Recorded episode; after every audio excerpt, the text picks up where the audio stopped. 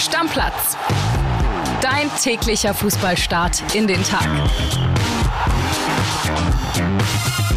Moin moin, liebe Stammis, ich hoffe, ihr hattet bis hierhin schon ein wundervolles Wochenende und vor allen Dingen einen tollen Bundesliga-Samstag und toll und geil und super wird er gewesen sein für alle FC-Fans, die im Stadion waren oder vorm Fernseher mitgefiebert haben im Topspiel gegen Eintracht Frankfurt. 2 zu 0, ein super, super, super wichtiger Sieg für den FC. Und wir hören mal rein in die Sprachnachricht von unserem Köln-Reporter Mirko Frank, wie er es im Stadion erlebt hat mit all den Kölnern.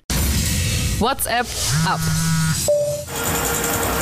Lebenszeichen vom 1. FC Köln im Abstiegskampf. Ausgerechnet vor den Jeckentagen holt Köln den ersten Sieg seit über acht Wochen. 2-0 gegen eine ganz, ganz schwache Eintracht. Aber endlich mal wieder was zu feiern in Müngersdorf. Es ist gleichzeitig auch der erste Sieg für Neutrainer Timo Schulz. Im vierten Anlauf hat er es endlich geschafft, aber verdient. Es war wirklich eine klasse Vorstellung vom 1. FC Köln. Mann des Abends, Farida Alidou, ausgerechnet der Alidou, der letzten Sommer von Frankfurt nach Köln gewechselt war und der Ex-Trainer Steffen Baumgart so überhaupt nicht in Fahrt gekommen ist. Der hat im Hinspiel dann auch der, der große Pechvogel gewesen, als er in Frankfurt sein erstes Köln-Spiel machte. Der FC führte, Alidou kam rein und dann den entscheidenden Fehler machte vor dem 1:1 und dann der Auftritt heute Abend hier. Da hat er Köln auf die Siegerstraße geführt. Direkt vor seinem Führungstreffer hat er auch noch äh, Köln für eine Überzahl gesorgt für Köln, weil er vom Kunku gefault wurde. Der Frankfurter bekam gelb-rot. Alidou traf direkt nach dem anschließenden Freistoß. Thielmann macht dann endgültig noch den Deckel drauf und lässt Köln wieder von der Rettung träumen. Ja, Köln festigt mit diesem wichtigen Sieg Platz 16 mit jetzt 15 Punkten. Das sind vier mehr als Mainz und Darmstadt, die punktgleich aktuell auf den Abstiegsplätzen rangieren. Köln rückt damit auch ran an Union, die ja erst heute spielen, und Eintracht Frankfurt. Ja, die können nicht die Niederlage von Freiburg nutzen. Da rückt Werder auch ran. Die stehen zwar mit 31 Punkten weiter relativ sicher auf Platz 6, aber da droht halt von hinten tatsächlich Werder Bremen. Also mal gucken, wie das noch weitergeht. Frankfurt wird sich ärgern, vor allen Dingen bei dem Debüt von Hugo Ekitike, der ja gekommen ist, gar nichts geleistet, so wirklich in Köln. Die zwei Platzverweise in Kunku, der wirklich mit einem dämlichen Foul nicht nur vom Platz gehen musste, sondern auch den Freistoß verursacht hat, der dann zum 1-0 durch Ali Dur geführt hat. Und dann gab es nochmal Gelb-Rot in der 83. Minute für Tuta. Thiemann hatte ja kurz davor quasi den Deckel mit dem 2-0 drauf gemacht. Also da muss sich Eintracht wirklich straffen und die müssen jetzt zusammenfinden nach dieser überaus guten Transferperiode von Markus Krösche, aber da muss jetzt dann auch erst nochmal eine Mannschaft wahrscheinlich draus gebildet werden. Wir gucken auf jeden Fall in den nächsten Wochen, was passiert. Vor allen Dingen dem FC drücke ich irgendwie die Daumen. Der Club gehört einfach in die Bundesliga. Gut, liebe Stammis, nach dem Topspiel kommt die Konferenz, über die es zu sprechen gilt. Und das mache ich heute mal wieder mit dem Podcast-Papa, der ins Stammplatzbüro gekommen ist. Florian Witte, grüß dich, mein Lieber. Grüß dich, Killy. Äh, hallo, liebe Stammis. Und schön, dass ich mal wieder hier sein darf. Ich weiß, es gibt nicht so viele Podcast-Papa-Fans da draußen wie Albers und Gaffrey-Fans. Aber ich glaube, Deutschlands einziger Podcast-Papa-Fan hat mir schon geschrieben oder beziehungsweise eine Sprachnachricht geschickt. Ob es mir nicht gut geht, der hat mich so lange nicht gehört. Kultpöhler Ah, okay. ja, hat sich über den BVB ausgelassen vom Freitag und hat mir geschrieben, ich konnte ihn beruhigen. Ich habe gesagt, die Young Guns müssen ran, die machen das auch viel besser. Aber darum freue ich mich und Grüße gehen raus an Pöhler, dass ich heute wieder mit dir hier sein darf. Wir reden später noch in dieser Episode über den BVB. Natürlich gilt es, den Blick auch nochmal zu richten auf dieses Freitagsspiel. Ich würde aber gerne anfangen mit der Konferenz und mit dem Spiel, was wirklich furiose erste 15 Minuten für uns alle parat hatte, nämlich Freiburg gegen Stuttgart am Ende 1 zu 3. Undav nach drei Minuten, Fürich nach sieben Minuten, eine rote Karte nach 16, 17 Minuten für den SC Freiburg. Also für die Breisgau ist wirklich denkbar schlecht losgegangen, Flo. Aber zuallererst gilt es mal zu reden über unseren Hoffnungsstürmer Nummer 1 momentan aus deutscher Sicht, Dennis Undav. Sechs Scorerpunkte in zwei Spielen. Er hat zwei Vorlagen gemacht gegen Freiburg, einmal selber getroffen, ich habe es erwähnt. Mein Gott, der ist richtig in Form. Absolut, der ist in Top-Verfassung. Ich stelle mir allerdings eine Frage und das ist eigentlich, naja, ein Lob für Stuttgart. Sind die Stürmer wirklich so gut bei Stuttgart oder ist es das Höhnesystem Stuttgart an sich, der die Stürmer so gut aussehen lässt? Weil inzwischen kann es ja auch nicht mehr so ein richtiger Zufall sein, dass du mit Girassi so einen super Stürmer hattest, der anfangs ja auch bei anderen Clubs noch nicht so richtig auffällig geworden ist und da jetzt total durchgestartet ist. Jetzt kann der nicht. Äh, jetzt ist Undaf da, trifft wie am Fließband. Irre. Also so oder so großes Kompliment. Und ja, Julian Nagelsmann kommt an ihm nicht mehr richtig vorbei. Äh, Niklas Füllkrug wird das nicht gerne hören. Aber äh, ich freue mich drauf, den im Deutschlandtrikot zu sehen. Er muss definitiv nominiert werden, Flo. Er hat jetzt 13 Saisontreffer, ist jetzt in der Torjägerliste mit Openda gleichgezogen und damit hinter Girassi und auch Harry Kane, der an diesem Spieltag auch wieder getroffen hat. Natürlich muss Julian Nagelsmann den nominieren für die Länderspiele jetzt dann auch gegen Frankreich. Das wären super wichtige Länderspiele, die dann anstehen für die deutsche Nationalmannschaft und ich rechne fest damit, dass Mitte März dann offiziell nominiert wird Dennis Unter vom VfB Stuttgart. Ja, da können wir fest von ausgehen. Dann lass uns weitermachen mit den Bayern. Die haben zu Hause gespielt gegen Gladbach. 3 zu 1 am Ende.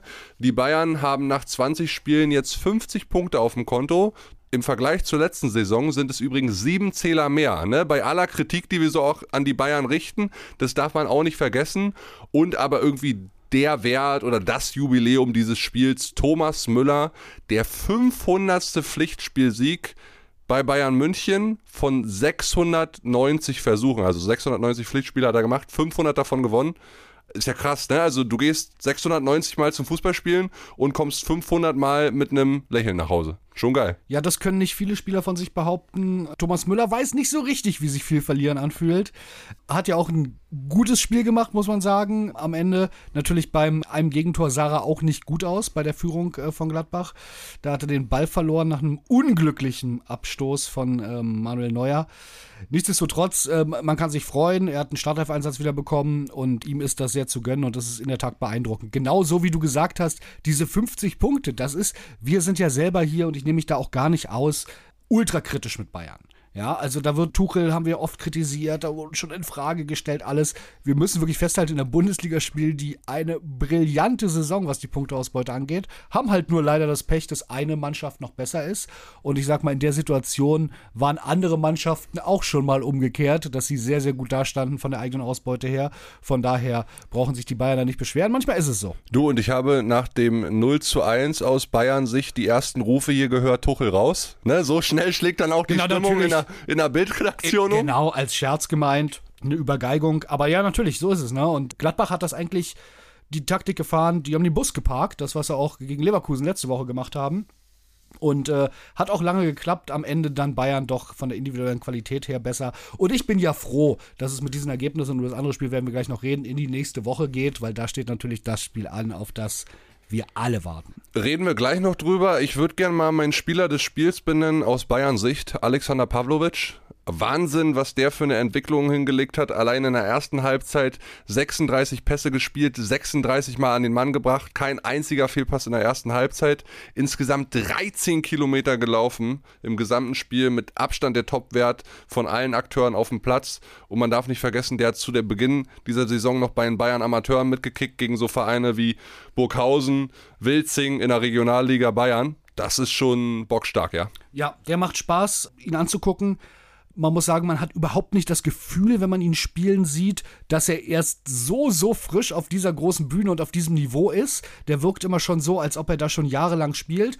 Und da sind wir wieder beim Thema Thomas Tuchel. Bei aller Kritik das macht natürlich auch einen Trainer aus, ja. Also zu sagen, ich möchte Spieler XY vom PSG kaufen, der kostet dann, ich bin rum, 60 Millionen und der ist hier gut und funktioniert, das können viele. Aber etwas in so einem jungen Spieler erkennen, den zu sehen und zu sagen, nein, das funktioniert auch drei Level höher auf dem Niveau, dem gebe ich die Chance und in den habe ich Vertrauen, das ist dann schon eine große Qualität von einem Trainer. Einen haben sie noch erkannt, den haben sie verpflichtet für 30 Millionen, Boyer. Der hat sein äh, ja, Pflichtspieldebüt gemacht für die Bayern, kam in der 62. Minute rein, hat es gut gemacht, aber keine großen Auffälligkeiten jetzt. Für mich auffällig gewesen, Nummer 23. Da habe ich äh, Hirngespinster gehabt an Daily Blind oder Massimo Odo. Also die 23 ist nun wirklich keine Glücksnummer. Seit Owen Hargreaves den Verein 2007 verlassen hat, äh, ist die Nummer jetzt nicht so beliebt bei allen anderen. Und eine Sache noch zu dem Spiel. Knackpunkt war ganz klar dieses 2 zu 1, was dann gefallen ist, weil sich Nikolas und Elvedi da hinten drin behindern. Wenn es nicht fällt, dann geht es vielleicht noch länger. 1-1, vielleicht bis in die 80 oder so.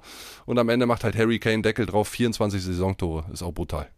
Ja, Wahnsinn. Wie gesagt, das ist bei Bayern viel eine Saison der Superlative und am Ende sind doch nicht alle so zufrieden. Äh, ich bin nur gespannt, wo Harry Kane am Ende landet. Also das äh, könnte wirklich brutal werden. Kommen wir zum Meisterschaftskonkurrenten der Bayern, Bayern 04 Leverkusen. Nächste Woche Samstag 18.30 absolutes Topspiel. Leverkusen dann zu Hause gegen Bayern München. Und das Wichtigste für Leverkusen, Granit Xhaka gestern beim 2 0 Sieg in Darmstadt ohne gelbe Karte ausgekommen. Das wäre seine fünfte gewesen. Also Granit, Eisenhardt, Chaka hat es geschafft, über 90 Minuten keinen gelben Karton zu holen.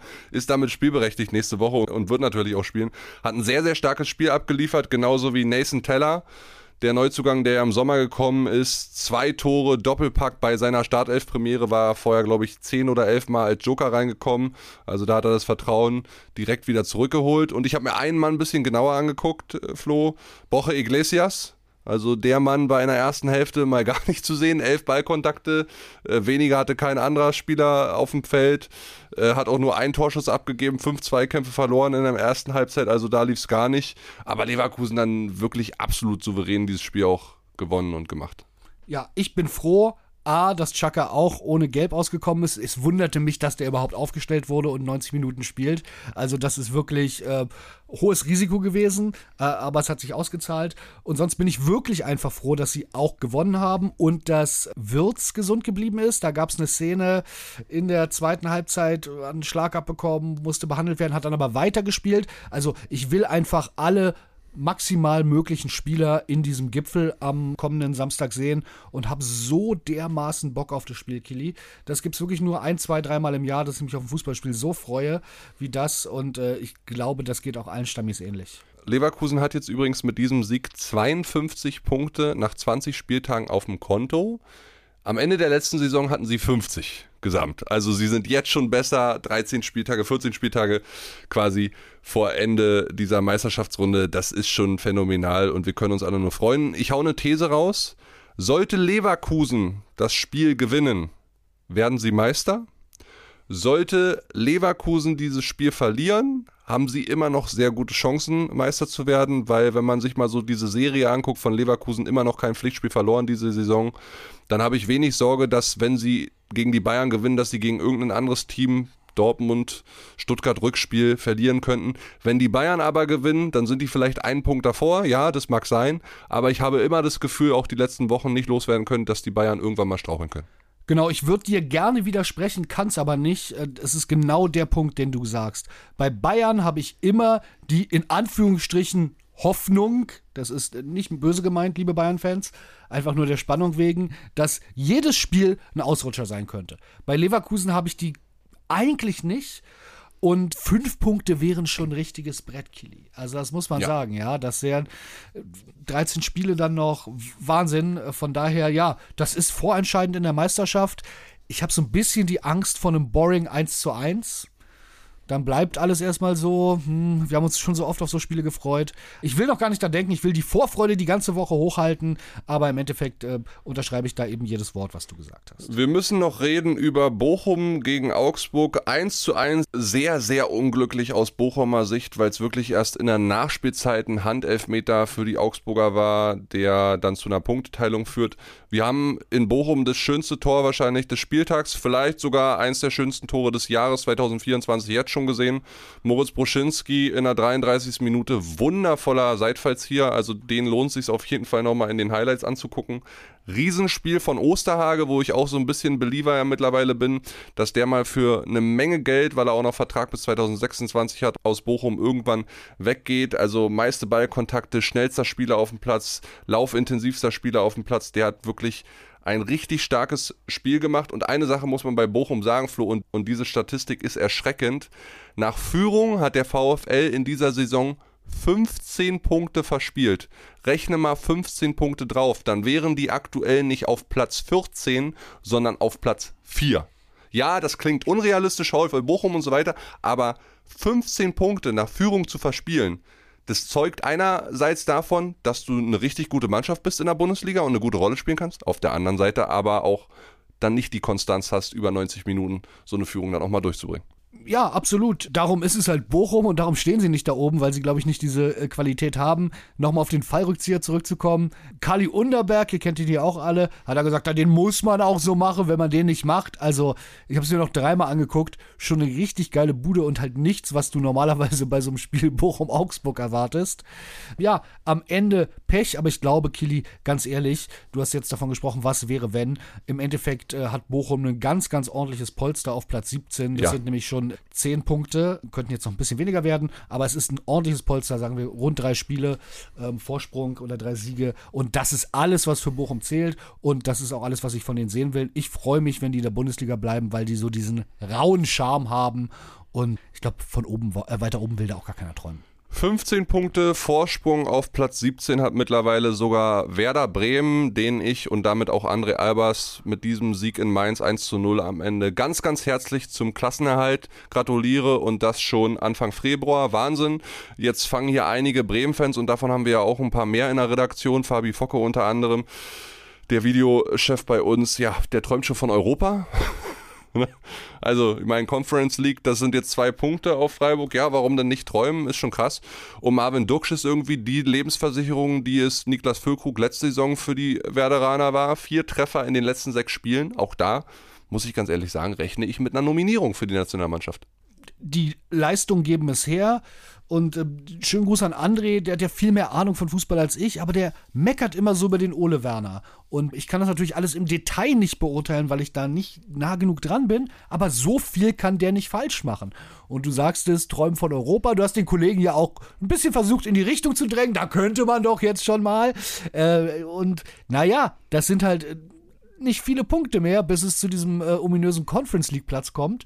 Und das hat sich Bremen dann einfach verdient. Und jetzt mal gucken, ob sie so stabil bleiben. Ich finde ja persönlich, als neutraler Fan kann Werder Bremen gar nicht weit genug oben stehen, weil es ein geiler Club ist und weil André dann bessere Laune hat. Ich sag dir, ich werde Werder sowas von nach Europa reden jetzt aktuell, weil ich finde, dieses, Stamm, dieses Stammplatzbüro hat definitiv einen Europapokal-Teilnehmer-Fan verdient.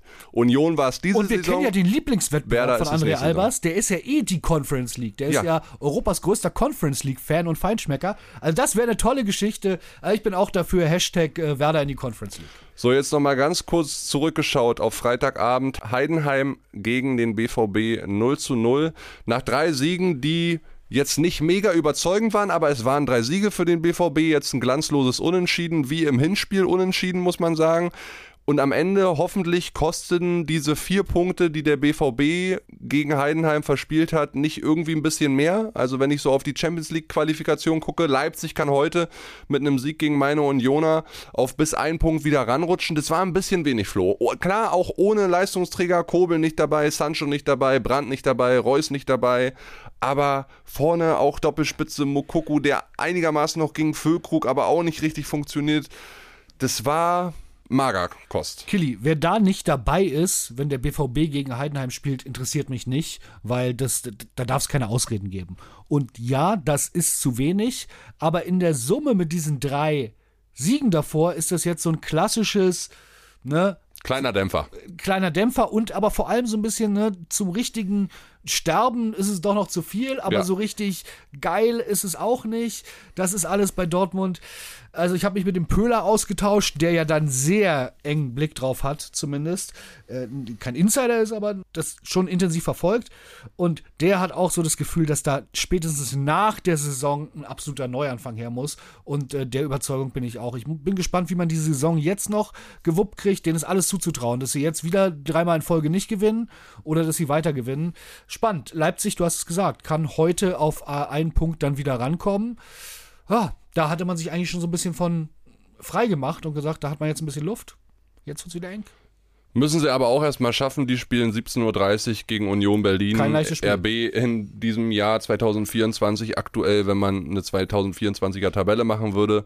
Letzter wäre null Punkte aus den ersten drei Spielen, aber immerhin Xavi Simmons nach Gelbsperre wieder mit dabei. Aber auch da Hoffnung für Dortmund-Fans, Hoffnung für mich als Unioner. Union hat zuletzt zweimal 2 zu 1 auswärts in Leipzig gewonnen. Also vielleicht geht da wieder was. Und das Spiel, was wir um 15.30 Uhr noch haben, ist 11. gegen 9. Wolfsburg gegen Hoffenheim. Wolfsburg zwei Siege aus den letzten 14 Spielen, Hoffenheim seit 10 Spielen sieglos, also da muss unbedingt mal jemand gewinnen. Ein Unentschieden hilft niemand so richtig weit, auch Nico Kovac nicht, für den es ja mehr oder weniger bei diesem Spiel auch um den Job geht. Die Verantwortlichen sagen zwar, ja, wir haben noch den Glauben und so weiter. Na, das Hasenhüttel. Ne? Ja, Hasenhüttel, Hasenhüttel. und die Wolfsburger Allgemeine Zeitung berichtet am Wochenende auch von Stefan Kunz. Auch spannend, würde ich auch gerne in der Bundesliga sehen, obwohl ihr wisst alle, ich bin großer Nico Kovac-Fan. Äh, aber vielleicht ist auch die Zeit da einfach vorbei. Und oh, oh Gott. Also ich sag mal so, ich freue mich auf ähm, Leipzig gegen Union deutlich mehr als auf äh, Wolfsburg, Hoffenheim. Gucken wir heute drauf, sprechen wir morgen wieder zu Beginn der neuen Woche hier in Stammplatz. Euch allen einen tollen Restsonntag und jetzt Deckel drauf. Ciao, ciao. Deckel drauf, macht's gut. Tschüss. Stammplatz. Dein täglicher Fußballstart in den Tag.